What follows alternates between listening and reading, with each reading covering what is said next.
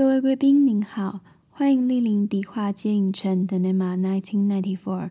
提醒您，电影即将开始，请将耳机戴好，零食备好。观影过程中将提及部分剧情内容，如不能接受暴雷，可先观赏完原片后再行入场。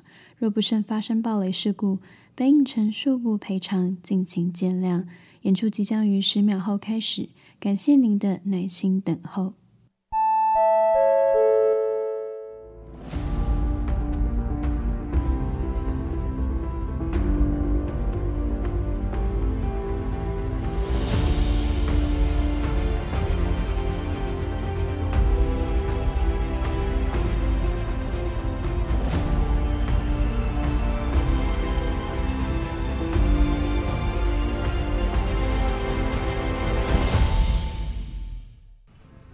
大家好，好久不见，我是老板艾迪，欢迎大家回到迪化街影城的第十七集。那今天要跟大家聊什么呢？其实我今天要聊的主题好像稍微有一点沉重哦。我想要来跟大家聊聊关于死亡这个议题。那要搭配介绍的作品呢，就是我 IG 有发起一个新系列，叫做《狄仁杰》。那狄仁杰所介绍的第一位演员呢，就是我最喜欢的好莱坞演员强尼戴普。那强尼戴普刚好呢，就在二零一九年的时候有正式上映一部在探讨死亡跟人生相关议题的作品，叫做《人生消极掰》（Richard Says Goodbye）。那在讲这部作品之前呢，不晓得大家前阵子是不是跟我一样疯狂的在追强尼戴普跟安柏赫德的这个世纪审判哦？诶，还是只有我这么疯？好，没关系，反正目前终于这个审判呢，也算是有一个结果了。那我其实有想过要不要专门为了这次庭审去找一个专业的律师朋友来聊一集，但后来想想，其实关于这次庭审，我并没有特别想要站队哪一方，因为对我而言，说到底，这其实就是他们两个之间的家务事。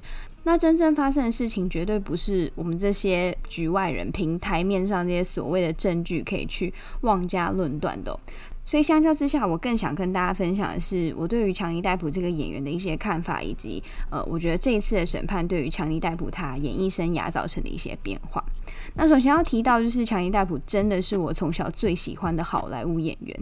记得在他刚出道的时候，算是以一个青少年偶像之姿虏获各大少女的心，然后直到后来他演了《剪刀手爱德华》之后，才慢慢奠定了他自己在好莱坞的地位跟演技。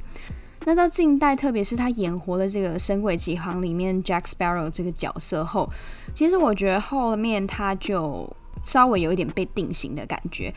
可能也是跟他接演大量的商业片有关系啦。虽然这之中还是有许多优秀的作品，可是我自己也觉得后期的作品少了他当年特有的一种气质。虽然他都很用心的在塑造每一个角色，但就变成说后来很多观众在想到强尼戴普的时候，只会想到他怪里怪气、怪腔怪调的一面。那身为他骨灰级粉丝的我呢，为了替他平反，所以其实我在 IG 狄仁杰这个贴文里面就有精选五部我自己很喜欢的强尼戴普的作品。作品推荐给大家，那有兴趣的话呢，就欢迎上我的 Instagram 上面跟我一起讨论。那话说回来，这场网友戏称为“安史之乱”的这个世纪审判，虽然在外界看来算是重挫了强尼戴普的声望，甚至让他背上了家暴男的这个坏名声，但在某种角度上来说，我觉得其实也让强尼戴普重新有机会去接演一些更优秀的剧情作品。那其中一部呢，就是今天要跟大家介绍这个《人生消极掰》。那《人生消极掰》这部作品，它其实是在二零一八年的苏黎世电影节首度上映。那在这部电影之前，已经有很多作品都是在讨论怎么样去把握人生最后的时光，不要虚度光阴这样子的概念，像是一路玩到挂或人生胜利组等等的。可是这部片特别是整部片会以戏剧的方式去分成六大章节。我觉得有一点比喻说，人生就是一场戏的这个意思。时间到了，你就该谢幕。故事在一开始开宗明义的点出了整部电影的起因，就是由这个强尼戴普饰演的大学英语系教授 Richard，他一生循规蹈矩哦，也不抽烟，可是他却被医生诊断出来得了肺癌第四期，而且这个医生残忍的告诉他说，你如果积极治疗的话，最多也只能再多活一年半而已。那你现在放弃的话，就顶多再多活六个月。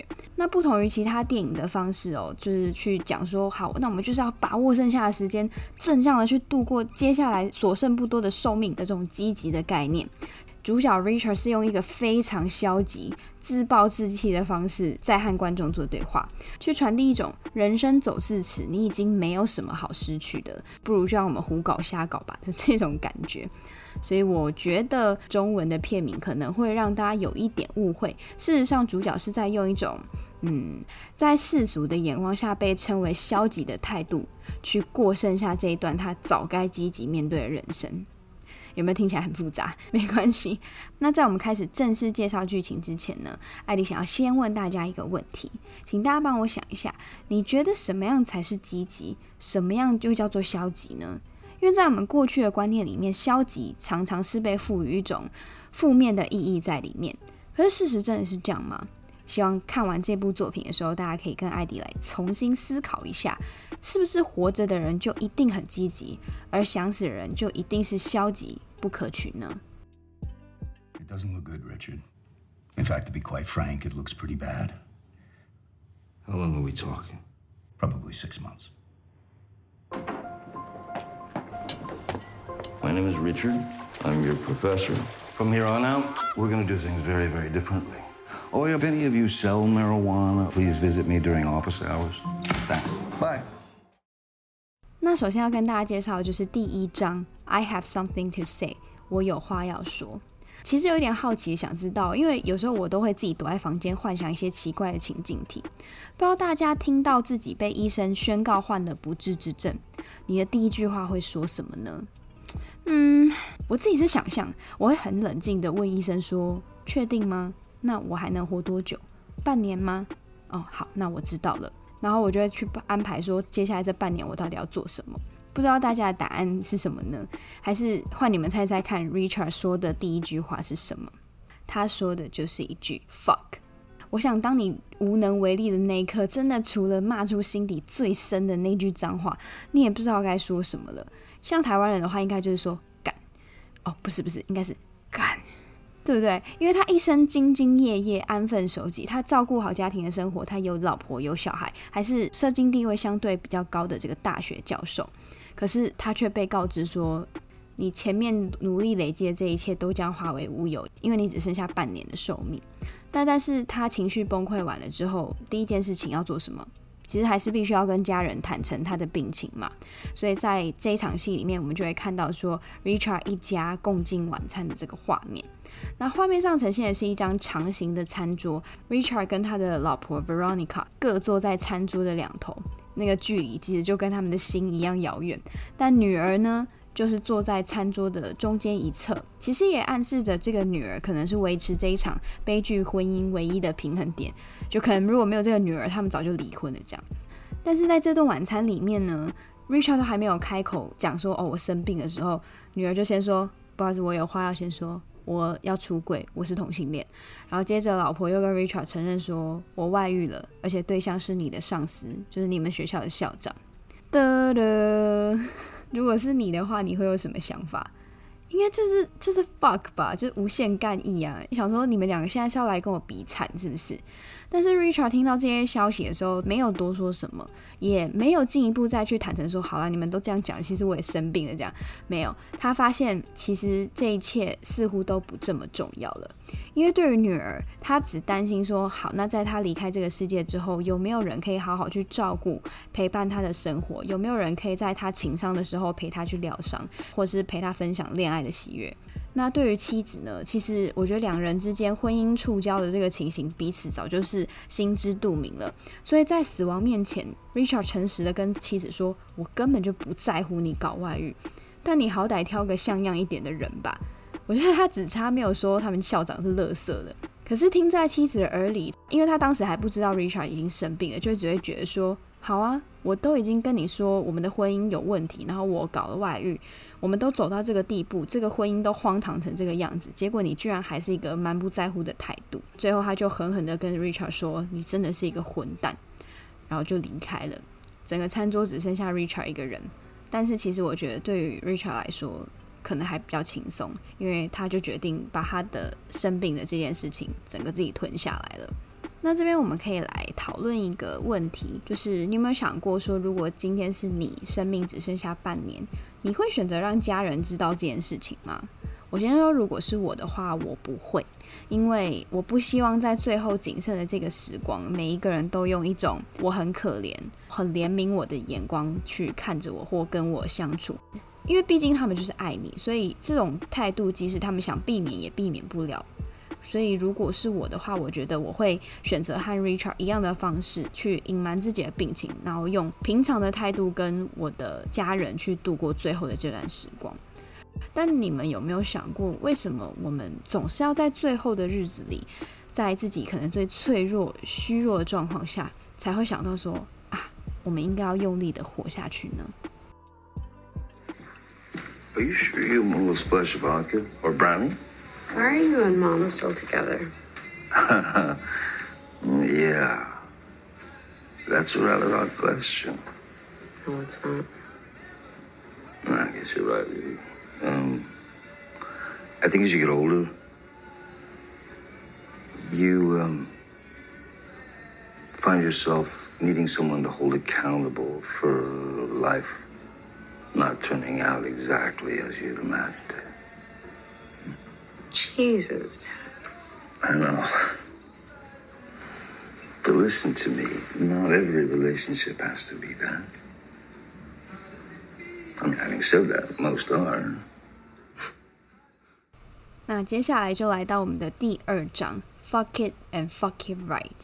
因为剩下的时间不多了，所以身为一个大学教授，Richard 决定在最后的这个学期，他要抛开以往这种死板的。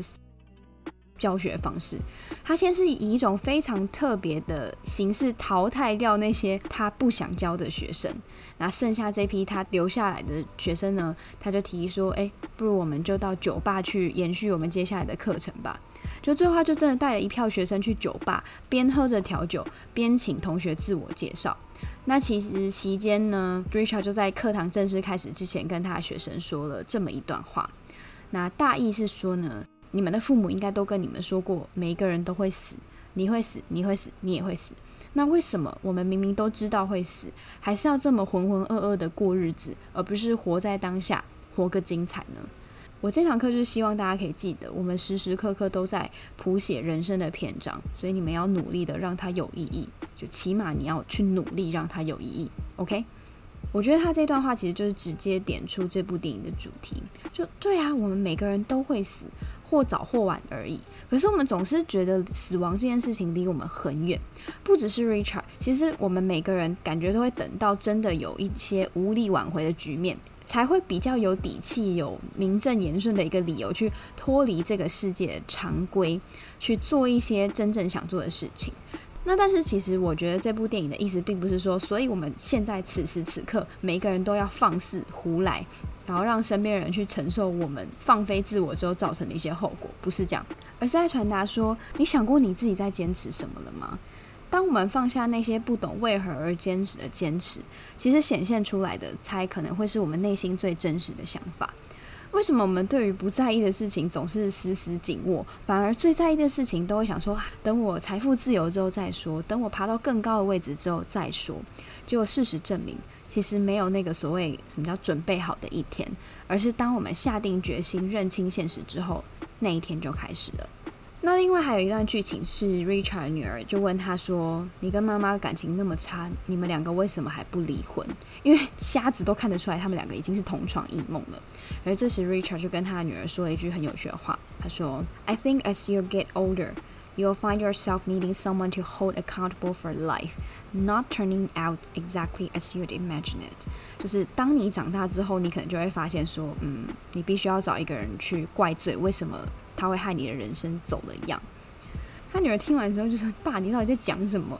就这怎么会是一个为人父母要跟子女说的话呢？你好歹也装一下说没有啦，我跟妈妈只是小吵架而已，很快就和好了。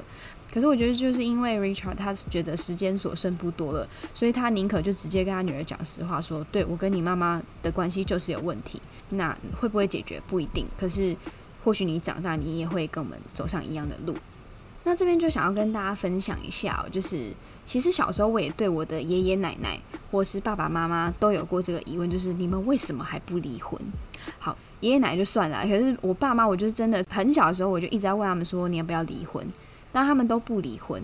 可是你就会觉得说，因为我从小就这样看他们用各种难以入耳的话骂着对方，好像对方是什么欺世仇人一样。所以很多人就会问我说：“为什么我这个人对感情、对婚姻那么消极？”或者我在二五二一那一集就有讲到，说我这个人真的很讨厌跟很害怕吵架，因为我从来就不相信什么叫做吵架会越吵越好，没有这种事情。我从小看着我的爷爷奶奶跟爸爸妈妈这样吵，他们的关系从来没有吵得更紧密过，他们争执的点也都万年如一，没有被解决。所以怎么可能会有吵架会让感情变好这件事情？没有，我不相信。你就只会觉得说，为什么他们还不离婚？我问了我妈很多次这个问题，她就说：哦，如如果离婚了，你要怎么办？呃，小孩要怎么办？家庭要怎么办？别人会怎么看我？其实最终都是这个社会给他们的一些框架，跟他们自古以来受的一些教育的枷锁，让他们不敢去为自己做决定。就像 Richard 讲的。如果最后真的离婚了啊，如果人生并没有因此光明起来，他们还甚至少了一个人怪罪，那你就必须要面对说，你的人生会过得那么不如意，其实是你自己造成的。所以我觉得他们可能宁可活在这样子有毒的关系里面，他们也不想要去直面这个问题吧。所以这是我自己对婚姻跟感情的一些想法。Let me ask you a question. Are you guys getting anything out of this shit? Yeah. Good. So I have to say, I am as well. I mean, you're all a rather solid group of young adults, and I enjoy your company. Yeah. Like, I, I'd say we're all pretty mature. Well, maturity is really just another word for how much misery you swallow. Totally. I'm talking about the piss and shit of others, Rose, not your own. 那接下来就进到了第三章，I'm really going to die。 人之将死。那接下来就会讲到说，呃，Richard 他开始了他下半学期的课程。接下来的课程里面，Richard 甚至会带着学生坐在草地上，然后请学生们说：“你们自己一个人选一本书，报告你们的读书心得。”然后最后他就会问学生说：“诶，你们真的有从这堂课去得到什么收获吗？”那学生当然都说有啊，而且有个学生就说：“其实我觉得大家都蛮成熟的。”那 Richard 这个时候就说了一段很有趣的话。他说：“Maturity is really just another word for how much misery you swallowed。”就是成熟，其实只是换个方式去讲你们到底吞了多少苦。那学生就说：“嗯，同意。”他觉得有道理。可是 Richard 就接着再说：“No, I'm talking about the piss and shit of others, not your own。”他说：“不，你误会了。我现在不是在跟你说你吞了多少你自己的苦，而是你吞了多少别人的屎尿，而不是你自己造成的那些。这什么意思？”成熟的过程中，你长大的过程中，你就是必须要吞下很多痛苦、很多挫折，而且大多时候，我们在谈成长、在谈跨越挑战、谈那些过不去的点，往往都是因为那些挫败感常常不是我们自己给自己的，而是别人硬塞给我们的球，我们只能接受。但这边其实也不是要告诉大家说，所以人生走至此都是别人的错，而是你要尽早接受，生命就是有那些不可控的人事物。那与其花时间在那些不值得的人事物上面，你要学会把眼光放在你可控的事情上面。那什么叫不可控？不可控。以 Richard 的例子来说，与其他去怪罪说上天对他不公平，老婆不贴心，在他生病的时候还要搞外遇，他宁可消化自己的病痛，然后用自己的力量决定接下来的日子，他要怎么过才算精彩。他要怎么样去教育这些学生？他要怎么样去跟他女儿沟通？他要怎么样在跟老婆生下来的婚姻里面维持两人的关系，同时享有彼此的自由？那学生不知道他是因为生了病之后才有这样子的体悟，所以就跟 Richard 说：“我觉得你，我真的很佩服你的勇气，你好像都可以真实的做自己，不退缩。”这样，可是 Richard 跟他说：“没有，我这个不叫勇气，我这个只是冷漠。”因为其实就是当我们知道自己所剩时间不多，你真的就也不会耗费心力在那些不关你的事或是你很难以控制的事情上了。在进到下一个章节之前呢，我想要跟大家分享一下，就是我对于死亡这件事情的感觉。接下来分享的故事可能会有一点沉重，先跟大家讲一下，我怕有些人会承受不住。但我想让大家知道一个前提，就是我没有什么立即性的危险，而我现在也是很心平气和的跟大家分享一下这个可能跟了我二十几年的看法。其实我从大概国小的时候开始，我常常就会思考说，为什么人要活着？活着这么累，我现在做的事，我念的书或面对的人，全部都不是我喜欢的。然后我认真想不到活下去的意义，因为我就觉得活着就是要做自己不想做的事情，活着我就不开心。所以有时候我写功课就会写一写，好像听到窗外有个声音在叫我，叫我走到我当时房间外面的阳台，然后我就会有一股冲动想要跳下去。呃，但是没有，毕竟我现在还坐在这边 录音给你们听，对不对？我没有跳下去，但是总会在一些危险的地方，例如高楼、例如阳台、铁轨或山崖边，我会听到那个声音。可是他跟我说的不是啊，你去死吧！他是跟我说，你想过吗？死亡可能是你对你人生唯一可控的选择。你们可以相信吗？就是从我国小开始到现在，我一直跟这个声音共存了二十几年。而且从我大学开始，我就会一直重复的做一个梦。那梦里的我人很健康，但是躺在病床上，手上有一个类似打止痛针的那种点滴。那旁边的这个医护人员就会告诉我说，只要你现在推开这个按钮，你就会在五分钟之后于睡梦中死去。就是安乐死啊！那梦里的我就笑着跟身边的朋友说：“谢谢你们，很高兴这辈子可以认识你们。”那我先走了，之后我就会推开那个按钮，然后看着梦里的自己渐渐的闭上眼睛，迎来死亡。但是下一秒，我就会在我的床上张开眼睛，天亮了，我要起床，而且我还要接受自己还活着。我必须要起床去迎接这个新的一天。你们可以想象吗？就是。当下的我其实迎来的是无止境的惆怅跟空虚。那这个梦到底代表什么意义？我其实还不是很清楚。但跟大家分享这个故事，并不是要鼓励大家去死啦。我真的不是要传达这个意义，也不是说当你身边有人发出求救讯号的时候，你要跟他说：“我尊重你的决定，你想死就去死吧。”不是这个意思。其实我也曾经很想要厘清这个声音这样子的状态是到底来自于什么样的心态？为什么我会有这个其他人都没有的奇怪的想法？所以我曾经有尝试去我们当时大学附设的一个身心健康中心询问过，可是当我一提出我刚刚跟大家分享的这一段故事，哦，直接被智商师列入高危险群，他们就安排人三天两头就打给我关心我说，你还好吗？你现在会有这个自杀的想法吗？你需不需要我们去关心你呢？但这之中没有任何一个人决定陪我去厘清这个声音的源头是什么。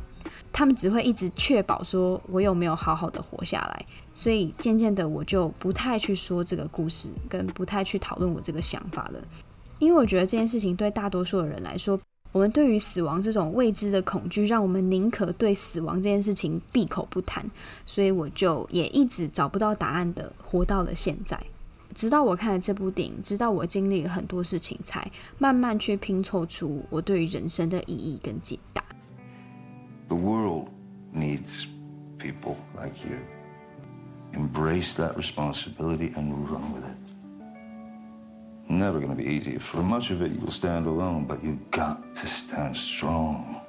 I mean, I beg you, do not give in to mediocrity like the other 98% of the world. You're too smart to let it go to waste. I mean, you've got one shot at this one fucking shot. Don't let a moment of it slip by. Celebrate every moment.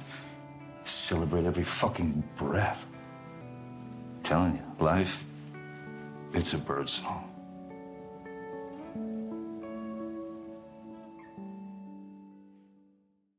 那接下来呢，就是我们的第四章，I'm really going to kick in，就是死期将至。 那随着篇章一篇一篇的前进，其实 Richard 吞药丸的次数也越来越频繁，因为他的背痛已经到了一个他没有办法去伪装的地步了，身体真的是越来越差，甚至他在一个饭桌上咳出了血，被女儿看到，就连女儿都开始察觉说爸爸的身体开始有点不对劲了。而这也是故事慢慢要接近到尾声的时候。那在他大学课程最后一堂，所有人都报告完自己的读书心得的时候，Richard 就跟大家说：“诶，我觉得你们可能在等我吐出一些智慧的箴言吧。”其实就是这样子，就学期末的时候，教授会大概帮这堂课做一个结语，然后我们可能就期末考，就这堂课就结束了这样。但是 Richard 就跟他说：“可是我没有什么特别要说的，我只是想要鼓励你们。”这个世界太需要像你们这样子的人了，你们必须揽下这个重责大任去外面闯荡，你们就去回馈这个社会吧，因为这件事情绝对不简单，而且大多时候你会感到非常的孤单。但是请你们一定要挺住，不要屈就于平庸，不要跟世界上另外九十八 percent 的人一样，因为这样对你或对这个世界都将是奇耻大辱，因为你们只有一次机会，one fucking shot。所以你们要掌握机会，将生命握于掌心。Life, it's a bird song，就是人生是很美丽的。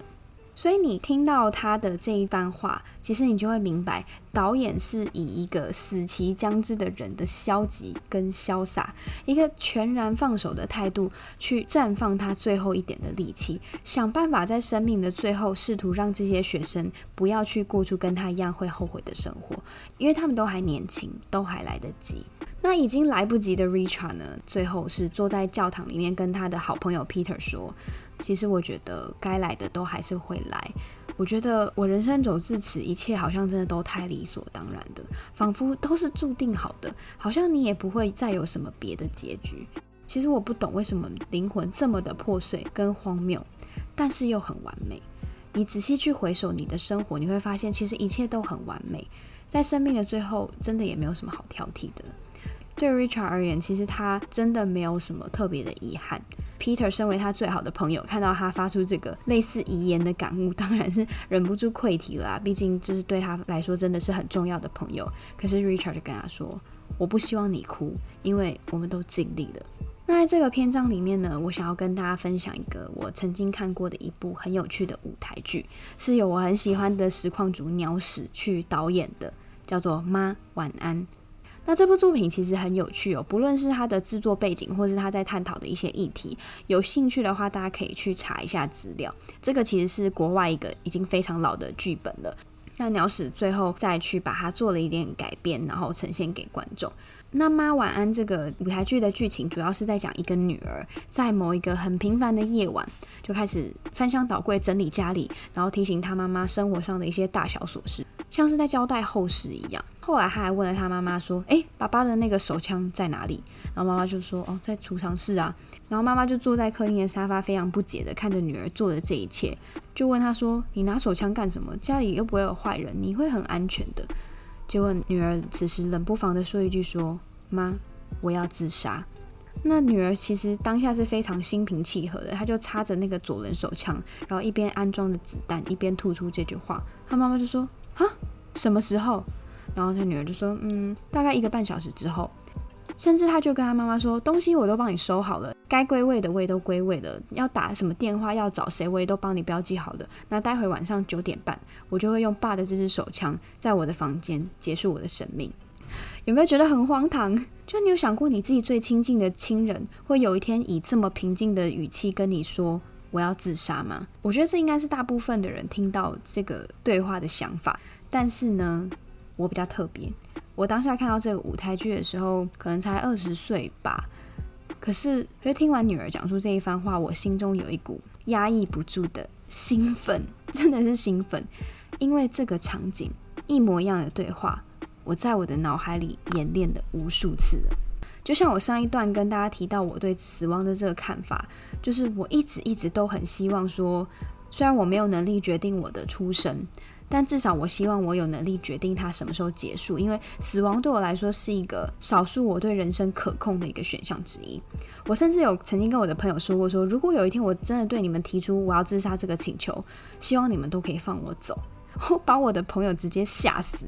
那他们当然是说无论如何都不会让我去做这么可怕的事情。我也可以理解啦，我也没有多说什么。其实我要讲这一段算是我内心里面很私密的一块。我知道这是一个很容易让大家引起误会的一些一番言论，所以也很怕有些人会误会或是感到很有压力，就对大家真的感到很抱歉。当下我看到《妈晚安》这个舞台剧剧情的时候，心中真的会有一种终于被理解的感动，就觉得原来我不是孤单的，终于有跟我在想一样的事情的那种感觉。那我印象最深刻的时候是这个舞台剧，在妈妈质疑他寻死的动机的时候，他就跟他妈妈说：“妈，你以前常常坐公车，对吧？那公车上面是不是常常会很热，而且很挤又很吵？有的时候你还会有一点晕车。要不是我们再过五十个路口之后就要下车，其实你才不会愿意待在这么不舒服的公车上面，不是吗？那现在的状况就是，我想要下车了。”而且只要我愿意，我现在就可以下车，因为我知道这班公车再多坐五十年，我也不会有任何的改变。所以那又何必呢？只要是我真的想，我的站到了，我就可以下车。那现在我就是在告诉你，我觉得我可以下车了。可是妈妈怎么可能这么轻易的就让她女儿去寻死呢？所以她最后还是很不解的跟女儿说：“我不懂，我觉得你的人生一直都有在好转啊，你会变得越来越好的，你为什么要这样？”那女儿之后就跟妈妈说：“我不想要再花时间去想那些或许、应该和可能。我现在要为我自己的人生做出一个决定，而这个决定就是我要自杀。其实这个概念就是很常见的说，你不要去跟忧郁症的人说你要快乐，你会变好；也不要跟离婚的人说你一定会遇到更好的对象。或是我们不要去质疑已经精疲力尽的人说：诶，我觉得你是不是还不够努力？你要不要再撑一下？”因为那些你能站着不腰疼的给出的建议，当事人真的都想过了。那最后时间到了之后，女儿就真的狠心的甩开妈妈的手，拿着手枪关起房门。门外的妈妈不断的哭喊，试图阻止一切的发生，直到妈妈跟观众一起听到了那一声枪响，整个空间都宁静，一切都好像成定局。那这样子的结局，你要说惆怅吗？好像也是。那你要说解脱吗？好像也没有错。但无论如何，我想这就是女儿真正想要的人生吧。Parting words that I, I feel like I owe, because this will be the last time that I ever see any of you. For not only have I been awarded a sabbatical, um. Die. and I'm gonna die much sooner than I imagined. I've come to realize that for much of my life, I've been mistaken. Seize your fucking existence, folks. Why don't we make death our closest fucking companion so that we can finally have a second, a millisecond to appreciate that little bit of time that we have left. And most important of all, let's live well so that we may fucking die well. Because we've never been so close to death than this very moment. Cheers. 那最后呢，就到我们的第五章啦。那第五章的主题是 "I still have something to say"，话未完结的意思。 那 Richard 呢？这个时候受邀参加了校长举办的晚宴。好，对，校长就是跟他老婆搞外遇的那一个。然后在宴会当中，他看着大家谈笑风生，一群根本就不熟的人假意关心彼此的那种应酬对话，以及这个校长呢又在饭桌之间发表一些他炫富的言论跟讲一些废话。所以 Richard 最后呢就决定站起身来说出他至今为止对人生的一些感悟跟感想。除了他前面先刁完这个校长一番之外，他终于正式的跟大家宣告说：“我欠大家一个道别，因为我快要死了，只是死的时间比我想的还要早。在接收到自己的死讯之后，我发现我大部分的人生都错了。我以前不能体会我终有一死，而且还不能感激人生，所以我就没有好好善用我生命的每一分每一秒。”我觉得我们背弃了最重要的义务，就是我们都应该要过上多彩多姿的人生，这才是我们能为自己做的选择。我们应该要让死亡贴近我们，这样我们才能终于拥有一秒去欣赏我们仅存的人生。那最重要的事情就是 live well so that we could fucking die well。这个中文我觉得翻得很有意思，就是活得精彩，我们也就能死得其所。其实我觉得不管是中文、英文。都蛮点出这部片的核心概念的，就是你要活得好，你才能死得好。那这边想要跟大家分享的一个故事呢，就是不知道现在年轻的观众还知不知道，以前有一个非常红的节目叫做《康熙来了》。那我是《康熙来》的大粉丝，我从国小在康熙它还叫做奇怪十点钟的时候就在收看了。我觉得一定很多人不知道，康熙一开始并不叫康熙来了。那其实早期的康熙，他也不是像后来的形式一样，请一堆通告艺人来上节目。其实，在康熙的初期，还做了非常多人物的专访，请到了很多我自己很欣赏的一些港星或是大人物。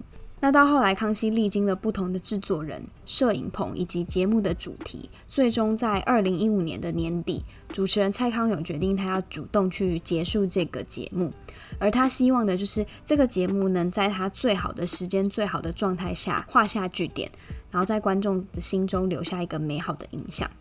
当时其实对于很多忠实观众来说，应该是百般的不舍，尤其是因为康熙最后一个是由制作人李国强带的这个团队。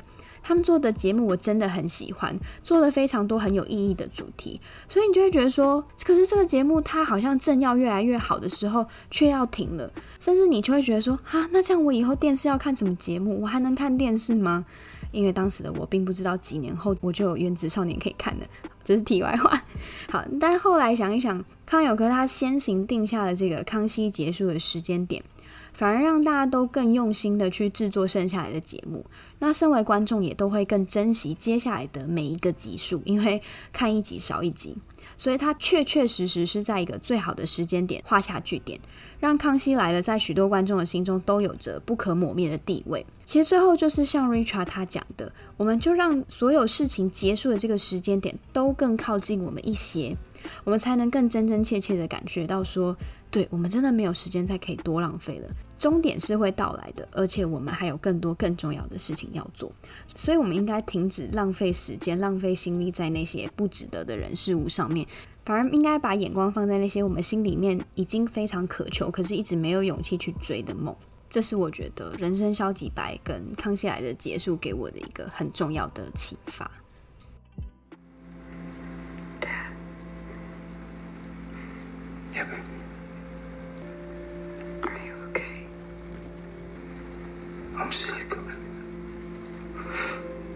I'm sick.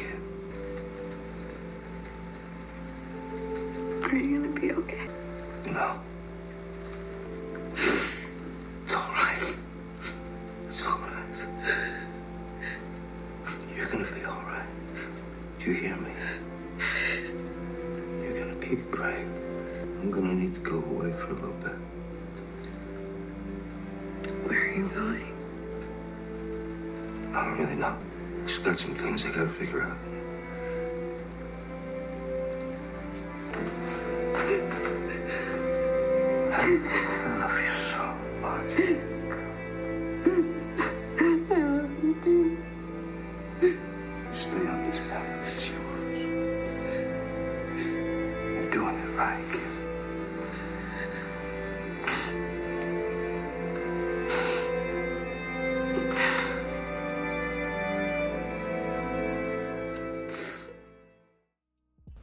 最后，最后，终于到了结尾的章节，第六章，The time has come，大限将至。我想要在这个章节里面跟大家聊一聊 Richard 跟他妻子还有女儿的关系。首先，第一个问题，看完我前面这样的介绍，会不会觉得妻子 Veronica 是坏人呢？我自己觉得不是。其实片中并没有给这个妻子太多的戏份，我们只能从这个妻子跟角色之间的互动去推敲她的个性。那最终可能只会得出说，嗯，她是一个自私冷漠的女人，为了在为了在学校发表自己的艺术品，不惜与丈夫的上司搞外遇。那听到女儿出柜，反而嘲笑女儿只是想要博取关注，甚至丈夫明明脸色越来越憔悴，身体感觉越来越差，她也完全不闻不问。当我们站在 Richard 这个主角的视角下，其实我们很容易觉得 Veronica 就是一个坏女人。但因为我现在年纪比较大了，所以我会想的是，这部电影并没有去交代任何关于这对夫妻的过去，所以我们无从得知说 Veronica 跟 Richard 到底是发生了什么事情，让他们的婚姻走到现在这一步。我们也无从去定夺说别人家的家务事到底是谁对谁错。其实对于 Veronica，虽然她没有像 Richard 一样得了绝症，可是她同时对她人生也在感到迷茫，因为她毕竟也一定是为了这个家付出了大半的心力，然后让女儿安安稳稳的成长，让丈夫可以安心的去当上大学教授，去追求他的事业。可是，在这之中，Veronica 可能一直没有机会去思考她人生到底要什么。结果就这样，时光飞逝到了现在。那在他步入中年的时候，他终于要在此时此刻挺身而出的去过他想要过的生活。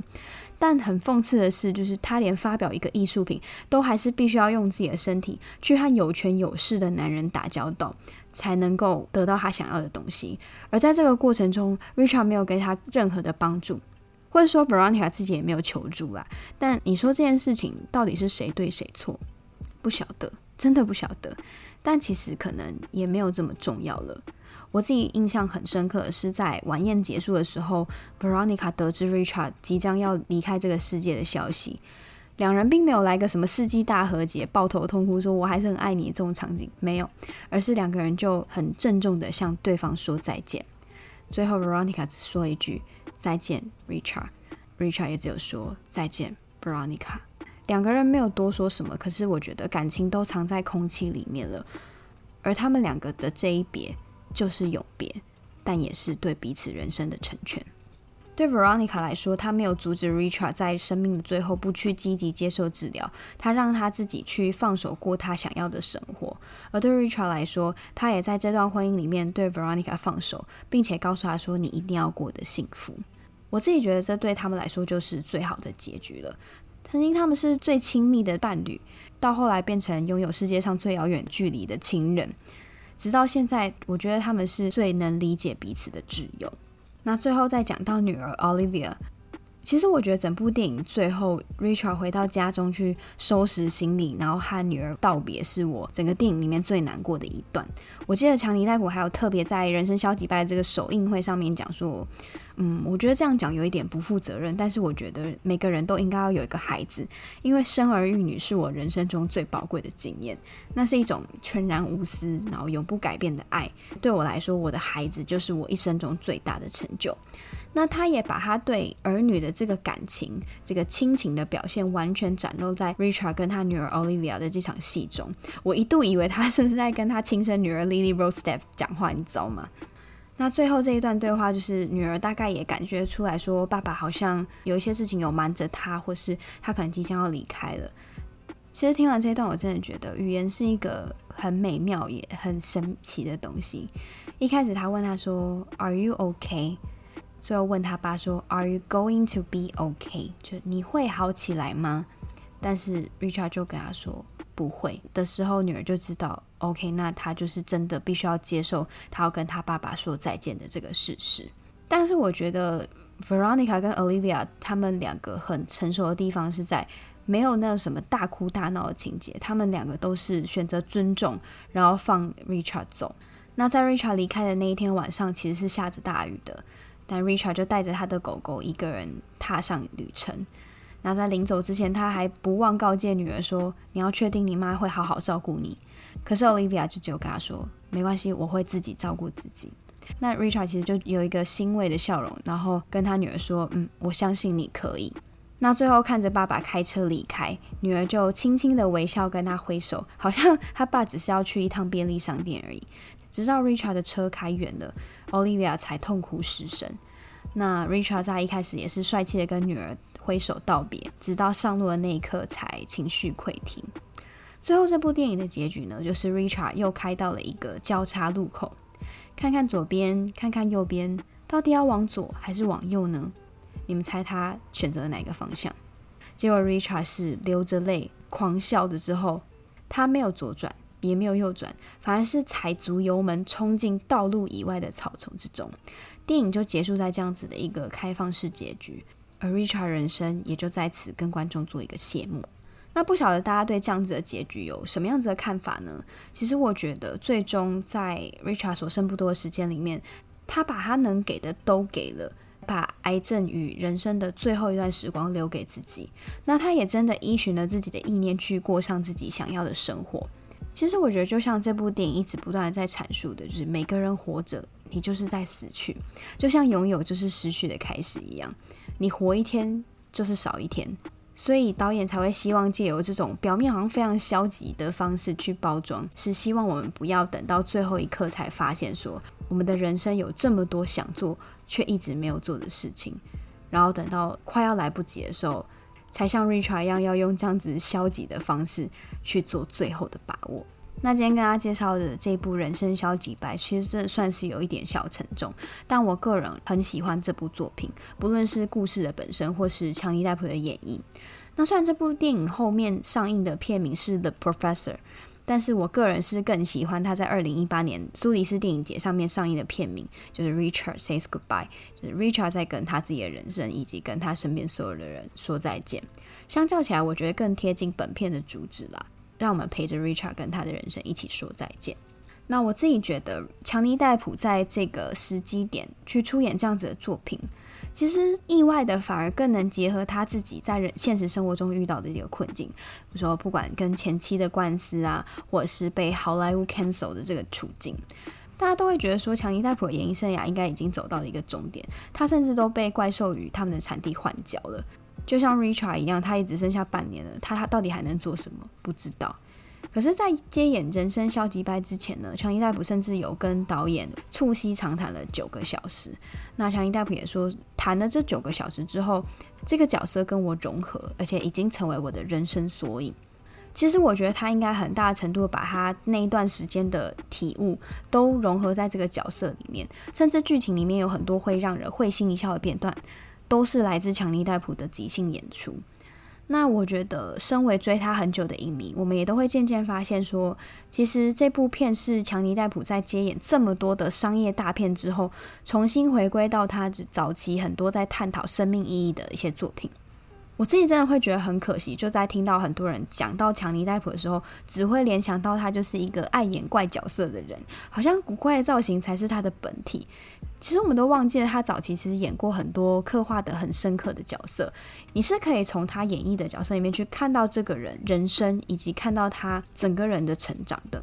那除了这部电影之外呢，其实前阵子也有很多在聊，就是回到过去啊、多重宇宙啊、平行时空这样子的电影。那其实这部些电影都是在跟我们聊说，哦，人会后悔，然后你会想要重来，你可以再做一次选择等等的这种概念。但我自己其实有很认真的想过说，纵使我的人生过得再不顺遂，即便我有过再多的后悔，我其实还真的没有想要回去哪一个时间点呢？我不知道你们是不是这样子，因为我们常常会嚷嚷着说，啊，如果人生可以再重来一次就好了。可是如果真的回到了过去，我们就会做出跟当初不一样的决定吗？说到底，其实为什么我们会想要改变过去，无非就是对自己过去犯下的一些错感到懊悔，或是感到尴尬，以及对现况生活的不满意。那之所以会有这样子的感受，是因为我们人也在这无形之中有了成长，所以你才会有这个能力跟 sense 去对过去的自己做评断。那关于这一点，我就非常推荐大家去看 Taylor Swift 在 NYU 的毕业演讲之中。教大家与尴尬共处的一段话。Learn to live alongside cringe. No matter how hard you try to avoid being cringe, you will look back on your life and cringe retrospectively. Cringe is unavoidable over a lifetime. Even the term cringe might someday be deemed cringe. You can't avoid it. so don't try to. I'd like to say I'm a big advocate for not hiding your enthusiasm. Decide what is yours to hold and let the rest go. Oftentimes, the good things in your life are lighter anyway, so there's more room for them. You get to pick what your life has time and room for. Be discerning. 他说：“You get to pick what your life has time and room for. Be discerning，不要浪费时间跟精力在不重要的人事物上面。你必须要审慎的评估，你要把你的时间留给怎么样的人事物。我们必须要学会 catch and release，对你在乎的事情，你要有所取舍，甚至你更要有所挑剔。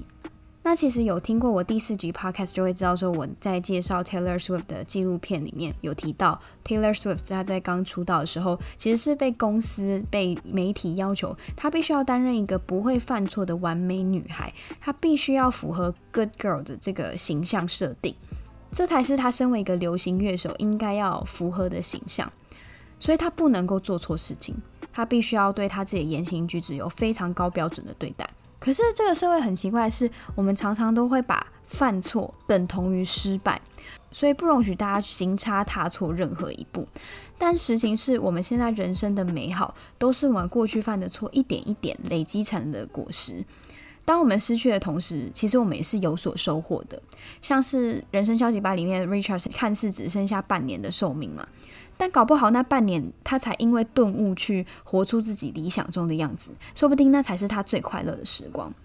所以 Taylor 也告诉大家说：“Never be ashamed of trying，停止佛系，你应该要非常有底气跟非常有自信的大声说出你想要的东西，并勇敢去追求。”其实这点就算是我非常需要去砥砺我自己的，像我。我就是一个自尊心很强，可是脸皮又很薄的人，而且我的人生过去真的有非常非常多我觉得很丢脸的黑历史，就是那种午夜梦回，我会想要掐死自己的那种。可是比起回去过去想办法重新做一次修正。我还是认为人生的每一步都是我很卖力的连滚带爬的撑过来的，即便我没有完成什么太了不起的事情啦，但是我也从中获得了非常多的成长。所以如果真的要我回到过去，然后再走一次这段路程，我觉得一是我真的太了解我自己了，像我耳朵这么硬、那么固执的人，我搞不好还是会坚持犯同样的错。二是我觉得，如果你要在我去经历那个很痛苦的成长历程，我真的是觉得。饶了我吧，我受够了，我好不容易走过来了，不要再走一次了。那虽然说现在的生活其实不尽完美啦，但是也是因为我从这样子浑浑噩噩、茫然无助的状态里面走过来，到现在我就开始会有能力给自己做规划，然后有目标的去构思自己的未来，甚至是像我最近兴起了很多学习新事物的欲望，想要把自己以前说那种。以后有时间再学，以后有钱再做的事情，全部重新拾夺回来。其实我自己真的蛮喜欢现在这种学会把握当下的心态。虽然我可能已经不再年轻了，所以与其回到过去，我更愿意用现在这个更好的自己去走我会更好的人生旅途。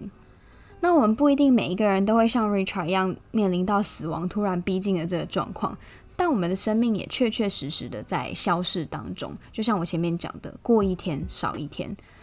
可是即使如此，我也不希望自己是浪费时间在缅怀过去的。所以从此刻起，不管是多癫狂、多不循常规的事情，只要我心中想做的，不伤害天理的，我决定都不要再给自己任何的借口去逃避。很多人都会问我说：“你为什么要活得这么累？”可是我觉得是因为我比谁都清楚，如果我不去用力的活着，我就会觉得没有活下去的意义了。所以今天就推荐这部在消极之中涵盖着对生命的渴望的作品《人生消极白》给大家。希望大家可以跟我一起学会与消极拥抱，再跟他分道扬镳。那谢谢各位今晚的收听，迪花街影城今晚即将结束营业，提醒您。